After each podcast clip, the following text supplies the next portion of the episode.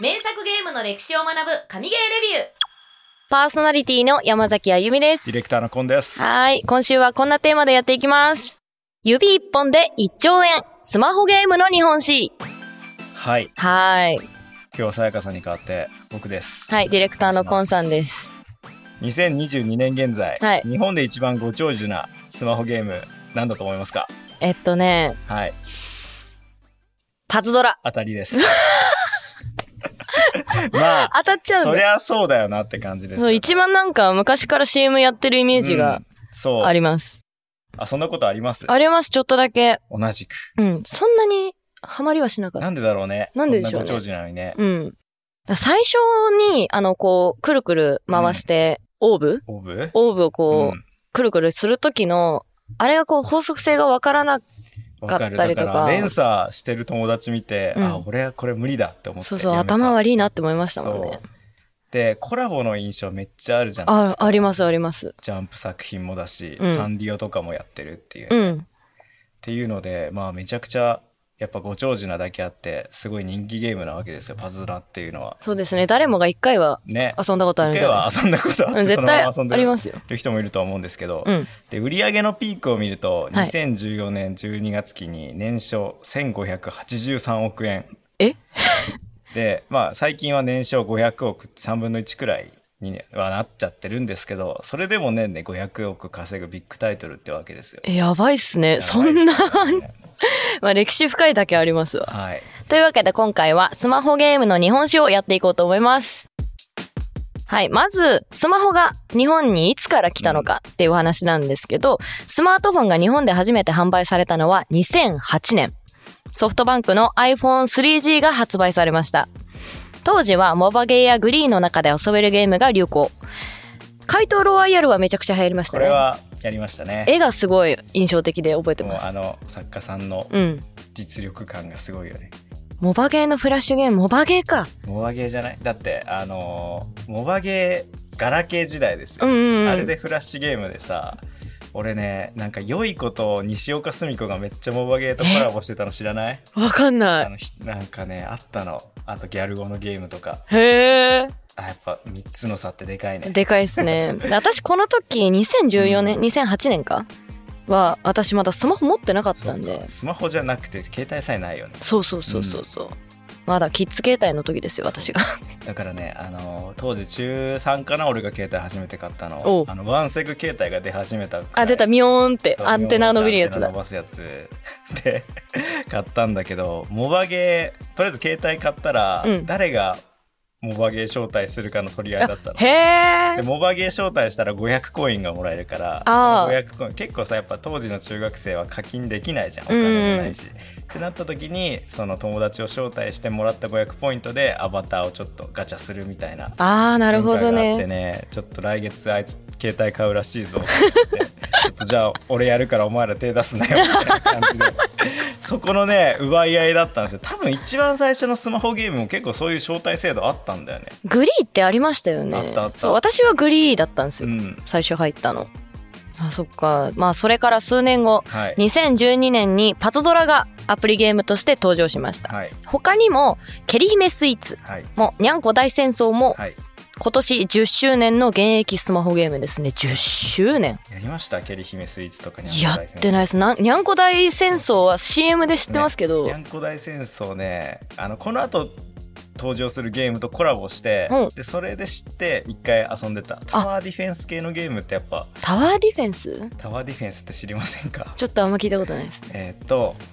自分の城と相手の城があって、はい。で何秒に1回5秒経つとこのキャラクターが出せますって言ってそのキャラが相手の城に向かって進んでいくのねはいはい。で相手も相手でキャラ出してくるのうん。でそれでぶつかり合って強い方がこう倒してで城の HP をゼロにした方が勝ちっていううーだん。からいろんなキャラとコラボしてエヴァみたいなにゃんなんか謎のキャラクターが出てきへえてそれが相手の城に突っ込んでいくみたいなえ、面白こととかをする、まあ、こうやってみなよまだやって ないい。 そう、確かに。そうっていう風なねやっぱ人気にで今でもやってるゲームってやっぱ続いてる理由があるなっていう風なうんうんう感ん。じはするよね。はいでね当時2012年に今青年は二十歳だったんですよ。お、おめでとうございまありすがとう。ございます。 でね成人式で僕はと岩手だったんですけどね、うんうんみんなパズドラやってた聞くえほどパズドラやってた、あれやっぱ男の子の方がやってるっていうあれはあるんですかねっ。ていうのでねすごかったねあの時の10代20代はマジでうん。みんなやってたんじゃないっていうくらいにパズドラやってたよねじゃあなんでそんな10代20代はみんなパズドラやってたんだっていう話になるんだけどさ、はいはいはいまあ後はでい。解説するんで、はいなんでだろうって思っといてください思っといてください。そう2012年何年前ですか ?10 年前そうだねちょうど10年前だねあ、その時、私高校生だったわ。その翌年、2013年に発売されたのが、パズドラと並んで人気のモンストこと、モンスターストライクのサービス開始。はいうわー、すやりごいまし。たやりました僕よも。やりました、うん。これ確か私何かとコラボしてる時に、あの、インストールしたんで、当時やってたわけじゃないです。うんうん。モンストは引っ張って、弓矢みたいにパーンって弾くやつですよねそう。そうあそう、そっかピンそボっーか。ルあみたいな感じだよねそれですねうん。やってたやってた。で、こちら2013年も画期的なゲームがいろいろ誕生しました。はいクイズ RPG、魔法使いと黒猫のウィズはいや、ポーカーを題材としたドラゴンポーカーなどなど、アプリゲーム市場がどんどん大きくなっていきましたそうねで。すね、うんだからなんか他のゲーム今までないようなゲームみたいなのが多かった、うんうんうんうん。確か例えばに。この黒ビズとかって、うんアーケードでさマジックアカデミーリアルタイムで何人かでクイズを早押しして、うんうん。誰が一番クイズ早く解けるかっていうはいアはーケードゲームがあったのい。ゲーセンにゲーセンにへえ。今もあると思う嘘でそれじゃんって思ったの、うん。まあその対人はあったか覚えてないけど、うんそのクイズをスマホゲームでできるって、うんなかなかでしかもキャラの要素があってガチャの要素があってっていうのがあって、うんうんえめっちゃ面白いって思ってやったしでドラゴンポーカーもこれ聞いてる人知ってる人いるのかって感じはするんだけど、うん僕はねこのゲームずっと遊んでたんですよ。ドラゴンポーカーはね、あのドラゴ友ンポーカー達がやってた。あ 本当にドラゴンポーカーはねあのー結構他のゲームでも真似してほしいポイントがいっぱい多くて、うん。初めて引いたキャラをはい進化させると石5個もらえるのね、へえ。で1キャラあたり2回進化するから10個石もらえるの、はいはいはいでガチはい。ャ40個で回せるから、うん結構ね課金しなくてもガチャ回せるっお、すごい。いていうのがいいあと、や、ね、それ大事。そうあとガチャの最高レアがめっちゃ出るんですよねへピックえアッ。プとか抜きにして、うん FGO は1パーグラブル3パーなんですよ渋いな最。高うレアがん。でドラポン7パ結構出る。 ーマジで出るねそうか、もう7パーガチだャ。し、はい。石くれるしでわび石も結構くれるのああ、大事大事。中でもすごかったのがね今でも覚えてるわお年玉福袋ガチャみたいなのがあって、はいはいはい。石300個でうん。回せますってのがあって結構石300個多いじゃんえ、一回で40個ですよね。そうそうその分なんかいろんなのがついてくる福袋ガチャだからっていうのがあったんだけど、でそれ回したのねうん。回したら朝起きたら不具合があったので、うんそのままあの引いた人には石300個返しますってえ、いうやのでば。だからねただで福袋ガチャを回せたりとかっていうやば。結構ガバガバな運営がいつサービス終わってもおかしくないなって思ってうん1年残り続けてる、すごいすごいすごいすごい。やっぱやってる人はちゃんといるんですそうやっぱね。やってるゲームだから熱く語れるっていうので、うんうん2013年のゲームだとドラポは語れますね、そうですね。2014年のスマホゲームの出来事で言うと、パワプロこと実況パワフルプロ野球、ドラゴンクエストモンスターズスーパーライトなど有名ゲームのスマホプリパンが続々登場。はいはい。今回のタイトル回収に関してなんですけど、はい指一本ではいがどのゲーム会社も最初はできなかったんですよね。そううん、当時のゲーム、プレステ3とかゲームキューブのコントローラーはすでにボタンが大量についてましたからね。だからゲーム会社がスマホゲーム持ってこようってしたら、うんあのスマホでいっぱいのボタン操作しなくちゃいけないって当時のスペックのスマホだとさすっげえやりづれえなっていうのでやりづらいですね。すぐカタカタする。そう操作性悪いしんスペックに限界あって、なんかテレビのゲームそのままスマホに持ってきてもそれ評価されないよね、うん。だから「デビルメイクライスマホでできます」って言われて「いや無理じゃない?」無っ理ですよね。てなるよね、うんだから、まあ、今だと荒野行動とかうん妊娠とか第五人格みたいに方向キープラス右手でアクションキーっていうので両手で使うゲーム当たり前だったけど、やっぱ当時の技術力じゃまだまだそれの開発ができなくて、うん。受け入れられなかったわけですよ。そうですよね。パズドラとかはモンスターは指一本でできますからそうそうね。そうそうで、うんこの年出たパワフルプロ野球も本来は操作いろいろあるわけなんだけどうさ、んうん。で打撃とピッチングだけに絞ったから指一本でできるようになったんだよねああ、そうなんだ。そうそうそうそうやっぱ、できることをちょっと減らしてうんってやんないと無理か。去年リリースされた「ウマ娘」だってさ、うん指一本でできるわけじゃん選択肢選ぶだけだからあ、そうなんだ。そうへえ。遊んでない馬娘はやってないですね。そうだから FGO もツイステもうんグラブルも、あれかツイステはリズム操作があるから無理かあれはそうですね、パートによりますね。うなんか基本的にやってる分には片手でいけますけど、そのリズムゲームの場所うんは指2本ですね。どんなゲームがスマホでヒットしたのかっていうとやっぱ指一本片手で遊べるゲームっていうのが、まあ本当に2011年当時からずっと流行ってたからそこだよねもともと携帯自体がね、片手で使うものですからね。っていう手軽さみたいなところがうん。このスマホゲームの中で一番の重要なポイントだったんじゃないかなっていうのと確かあとには。なんかガンホーとかなんか結構さどこもさ聞いたことないような会社が作ってるじゃん、スマホゲーム今ではもう今でこそ聞き慣れてるけ有名だど当時。は任天堂とかセガとかのゲームがなかったってなると、やっぱりそこら辺はなんかね今まであったゲーム開発としてのうん。考え方があるからだから僕がよく使うのはねテレビと YouTube は違うじゃん、あ、うラん、ジオとそポッドキャストは違うじゃう。ん違うテレビ違う。ゲームとスマホゲームは違うんだ違いますね。っていう風な感じの違いだったからそう当時のゲーム会社は苦戦したんじゃないかなっていう風にどうやってね、スマホに落とし込むかっていうのはね、諦めなきゃいけないこと多いですからね。ねうん。いかにそぐかっていうのを大事にしたんじゃないかな、ですよね。はいちなみに、この年にリリースされた有名ゲームの一つが、グランブルーファンタジーです。はい他にも、白猫プロジェクト、ディズニーつむつむも2014年にリリースされましたね。つむつむ2014年なんですかすごいね俺お正月いっぱい CM 見たよエグジットの え、どういうんでしたえ何周年って言ってた嘘 何周年8微妙じゃないですかいやいや周年は祝いたいじゃんあの確かになんか5とか10とかで祝うイメージあっそこは大いに祝うけど、うん毎年やっぱアニバーサリーは金になるんですごいなんかもうお金の話入っちゃった まあ続いて2015年、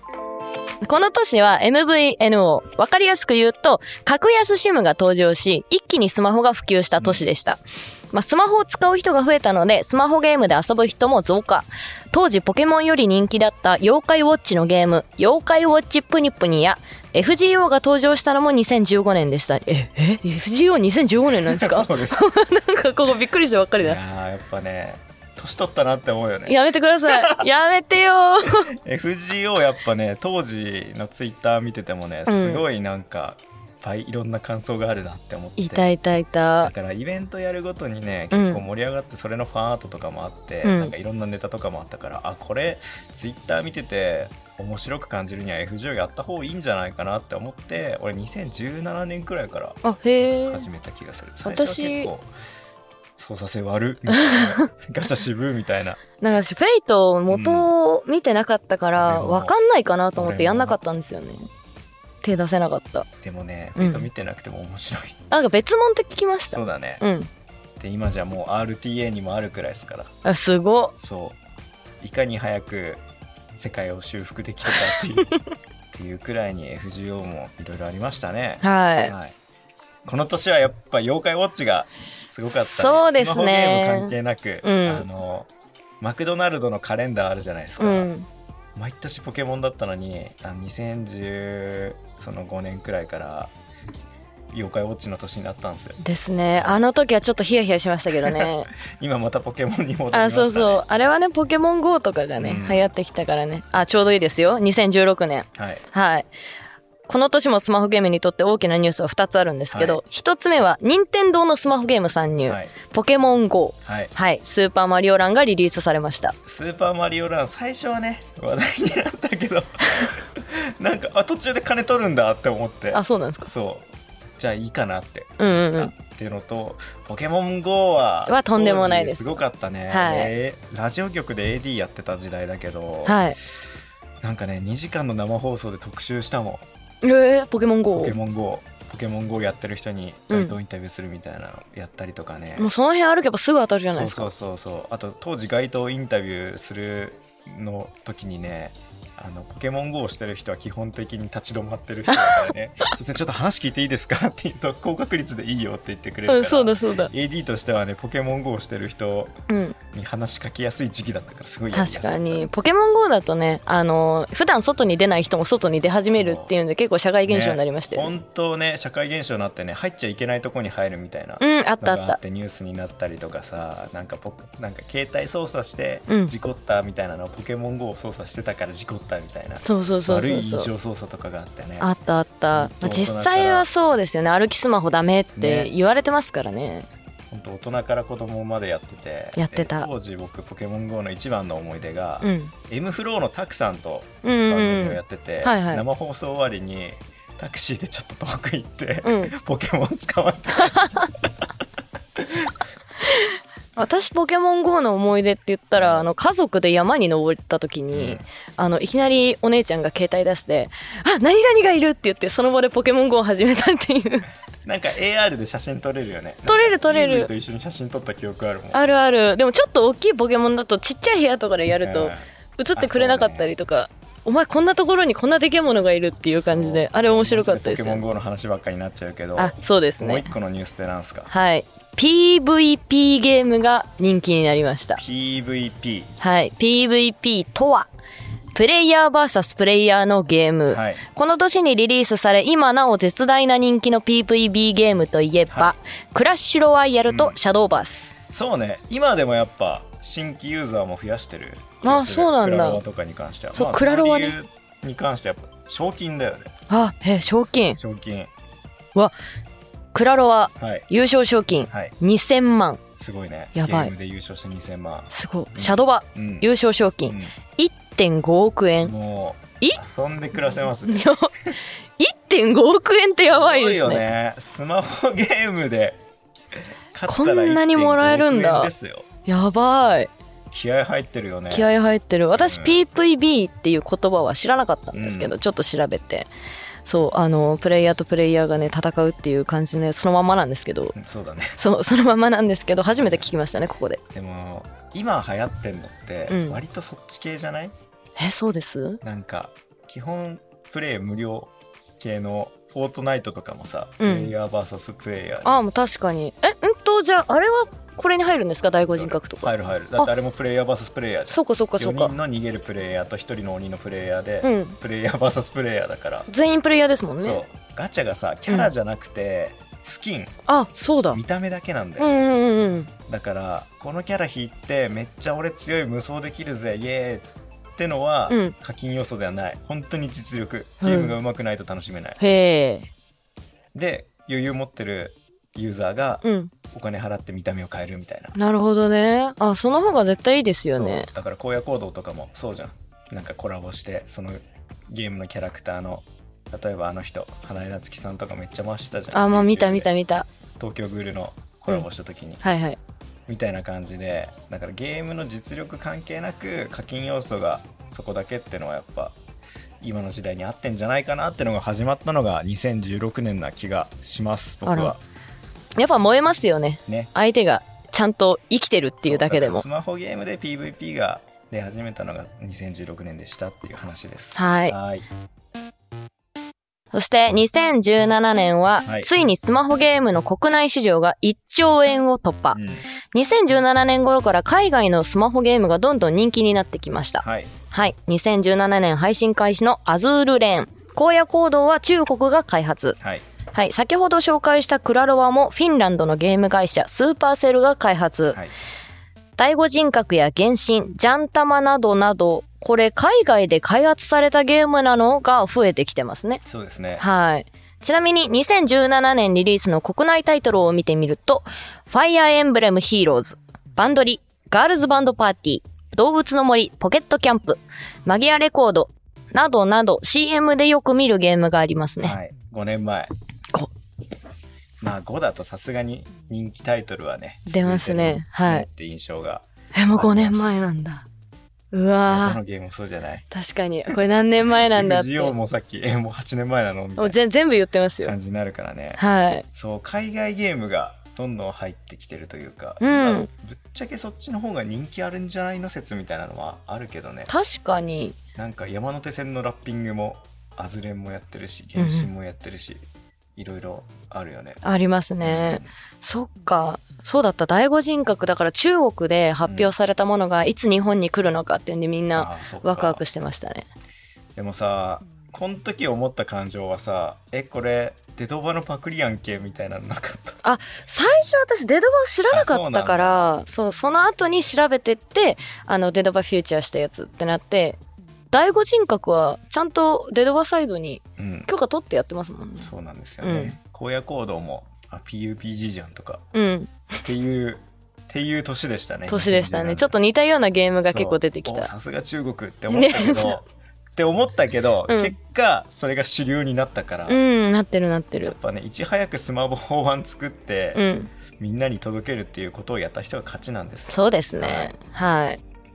まあ、これ5年前なのっていう驚きはめちゃめちゃさっきからありましたけど。まあ2018年以降もねいろいろあったんですけど、うんとはいえもう近代史だし知ってるよっていう話になるんで、はいまあ、今回は日本史っていうテーマでちょっと前のねスマホゲームがどういう感じで成長してきたのかっていうのを喋る回でした、はい。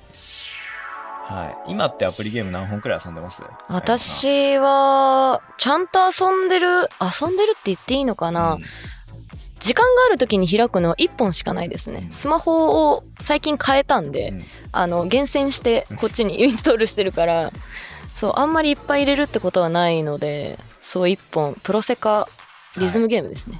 を、あの、よく移動時間にうんリズムゲームだけやってます。僕もね毎日遊んでるのはあの年末の回でも言った「ドラゴンクエストタクト」だけですうね、んうんうん。まあ、昔はね23本くらいあったんですけどそうっすね。で我々はさっきも言ったけど23本くらい遊んでたじゃないですか昔うは、ん、やってたやってた。並こ行して。れはどの人にも当てはまるみたいで、うん今って1人当たりの遊ぶタイトル数は減少傾向にあるんですようん。で理由は3つくらいあって、うんまあ、1つ目が、まあ、昔から遊んでるゲームがあるから別に新しく始めなくていいやっていう人うん。まあさすがにねスマホゲームが登場してもう10年以上が経つわけですからね、はい。パズドラマジで好きだった人だったら、うん別に新しいの始めなくてよくないパズドラ面白いしうん、確かにあるかっても。なるうん。人とかもいると思うからなかなかね習慣化してる人に新しくゲームさせるっていうのはうん。難しい状況になってるのかなっていう例えばまあ「ウマ娘」とか「原神」はみんなやってるからうとんうんりあえず触ってみようかなみたいなので始めるはあるかもしれないし俺も始めたけど結局まあいいかな別にって思って途中である程度なんとなく遊んだらやめるうんうんうってん。いうのがあるありますあります。でもう一個はその2つ目かで2つ目は1個のゲームのコンテンツのボリュームが増えてるっていうことでああ、そうですね。アップデアップデですかそらうねそ。うそう例えば長年続くコンテンツだとね、うんやっぱユーザーを飽きさせないためにアップデート新要素っていうのを入れまくってるわけうでんす、うんうでん。パズドラのあの覚醒っていう要素は2013年にできたんですけどあこれっへてーどのゲームにもないありますあります。一定のレベル上限いったら次のアップデートで覚醒してレベル上限が増えます強くなりますみたいな感じで、ちょっと飽きさせてたユーザーもあこのキャラまた強くなるんだったらまたやろうかなそういう風なガチャ系のゲームって結局新しいキャラを強く入れないとインフレ、インフレインフレインフレだから過去のやつって弱くなっちゃうから確かに確かだにか。ら覚醒要素っていうのがあることによってなんかフレキシブルになってる気がするっていうあと覚醒することによって新規の絵が出てきたりとあかそうね、そう。限定のエピソードとか出てくるから、そういうので、もうこっち嬉しくなっちゃいますもんね。だからねゲーム作ってる側はどうやったらまあ明日も開いて来週も遊んでくれるのかなみたいなことを常に考えてるんですよ、まあ、ポッドキャストもそうですねどうしたら来週も聞いてくれるんだろうっていうのを考えて作ってるの で、はい結構そこはコンテンツとしてはみんなが今考えてるわけなんですよ、うんで。コンテンツとしてみんなが考えてるっていうのが3つ目の理由だと思ってて、はいはいはい。今スマホのエンタメの選択肢がとにかく多いはあ、確かに。だから10年前みんなパズドラしやってたのは、うんパズドラ以外にすることがなかったからそなうんだです。あの時、画期的だって言ってそう入ってきますからね。なんかだって今ネットフリックス見れるし YouTube だってプレミアムさえは入っちゃえばもう永遠に動画コンテンツ見れるし、うん Spotify でこうやってねポッドキャスト聞いてる人だっているわけじゃないですか、うんまあ、ポッドキャスト聞きながらゲームもできちゃうけど、まあ確かに、漫画も読めちゃいますかそう LINE らね。漫画があってとか漫画動画音楽 SNS でスマホ一つあればマジで一日遊べるわけですよ確かに。あ、それで私今、あんまりこうスマホゲームいっぱいやらないそうでだからすね。 2012,3年当時そのめちゃくちゃ伸びてたっていう時は、うんみんながそのスマホゲームしかやってない時期というか、うん他にネットフリックスもまだ来てないし、うっん、ていう時代だったから。 YouTube もそんなにこういっぱいそうコそうそうそうンテンツがあるわけじゃなかったですからねだからね今コンテンツが溢れ返ってる世の中だから、はいその中で何を選ぶかってなった時にゲームの選択肢がじゃあ1本これだ遊んでりゃいいやってなって、 2 2個も3個もやってイベント追い切れなくなってランキングも入んないんだったらじゃあもうやんなくていいやとはなるはずなんですよ確かにこう課金するゲームとかも選びますからねそうこれには課金するけどこれうん他のやつにはしないってなって課金しないってなるとぶっちゃけそこまで思い入れもなくなっちゃうそうね課金したゲームよりはやっぱり思い入れはないからやめちゃったりはしますもんね。だから市場規模1兆越して、まあ、うん毎年ちょっとは成長してるんだけど、結構この成長率が昔に比べて遅くなってるんだよね、うんうん、まあ廃れるっていうことはとりあえず向こう10年はない気はするけど、うんバンって伸びますっていうのはまあコロナがあって伸びたはあるけど確かにコロナがじゃあ収まりましたってなった時に今後のじゃあスマホゲーム業界伸びるのかっていうのがっどういうゲーム出したら伸びるんですかねていうのですよねまあリアルイベントと絡めるみたいな「ウマ娘」とかうまいよねだから楽曲のライブ開けばさいいわけだから。ああ確かに確かってにいう風ななんかね結構ゲーム以外ゲームなんだけどゲーム以外のメディアコンテンツってことですかねそうそうそうバンドリとかうまいじゃんああうまい今後やっぱゲーム業界やっぱだからね超でかい会社でメディアミックスですって言ってでもメディアミックスですって言って始まって秒で終わるコンテンツとかもなあるねちょっと失敗しちゃったなっていうのは結そうとかも構あるからね、はいはいはいっていう風な感じがするんですよね、うんだから今後ねやっぱ遊びたいって思うゲームもこの10年ですげえ変化してんなって思うわけですよ、はい確かに昔はねガチャ引いて強いキャラ引いて有利に進めるが主流だったけど、うんまあそのインフレインフレインフレが起きるので PVP 系系のゲームみたいにスキン見た目だけみたいなガチャの方が、なんかやっぱゲームって全員が平等だよねっていう方が受けいいなってそうですそねっちの方がやっぱねシェアされるし友達同士遊べる時のあの格差ってないと思うんですよ。ないないあの俺だけめっちゃ強いキャラ持ってるってなったらヒーローになるかあいついると俺らつまんねえかららハブろうぜってうん あるあるあハるブろうぜって10年ぶりくらいに言った。 10年前言ったんだそうだからねやっぱそうフェアじゃないんだよねフェアじゃない経済力で殴る系のゲームはね、うんそうやっぱりなんだろうね e スポーツやっぱコロナ明けたらもっと盛り上がると思うからあああああなあった時にプレイ人口が多いとかそういうことかっていう風な感じの方がいいんじゃねえかなっていう風に思うとやっぱ課金要素よりもみんなが平等に楽しめてで中でも突出してうまければ金にもつながるってなれあばちょーっと一攫千金で頑張ってやってみるかあプロ目線で見てるかそうだねあのユーザー一ユーザーとして見てるかあの差 がすごい今出ましたねまあ確かににそうだ一生懸命やってる人に関してはやっぱそっちの方がいいでそうすだよねね、うんだって格闘ゲームのプロだってさ、うんもうなんかストイックじゃんストイック筋トレして朝5時に起きてランニングして、うん筋トレして朝8時から昼まで練習してで午後はオンライン対戦して みたいな、うんうんうんそういう風な人が出てきてるわけじゃないですか日本だろうが海外だろうが、はいはいはい全員同じ条件で遊べるゲームってのがやっぱ流行ってんのがうん今現状流行ってるのがそういう理由なんじゃないっていう風な気がしますねそうかしかもその盛り上がってる時にあこのゲーム聞いたことあるっていう人がいるだけでも結構強かったりしますもんねうん結局あと口コミなんだよねあそうみんながやってるゲームだしやってみるかってそっか馬そっか娘とか俺はそれでやったからさもう最初すごかったですもんねそうみんなやってたでそれってねポッドキャストでも言えると思ってるのあらえこのポッドキャスト面白くないって自分たちで面白いもの作りましたって言っても、へえって思うかもしれないけど、うん周りの知ってる人がこのポッドキャスト面白かったって言ってたらちょっと聞いてみようかなって思うんですよ確かにだからねあの自分たちよりもその遊んだ人聞いた人がうんいいぞこのコンテンツはって言われるものを、うんこれから先全てのクリエイターは目指していかなきゃいけないなっていうのをうんこのスマホゲームの日本史を書いてて思いましたっはいてのがまとめです。はいありがとうござい ますはい、というわけで、はい、スマホゲームの日本史でした。エンディングです。はい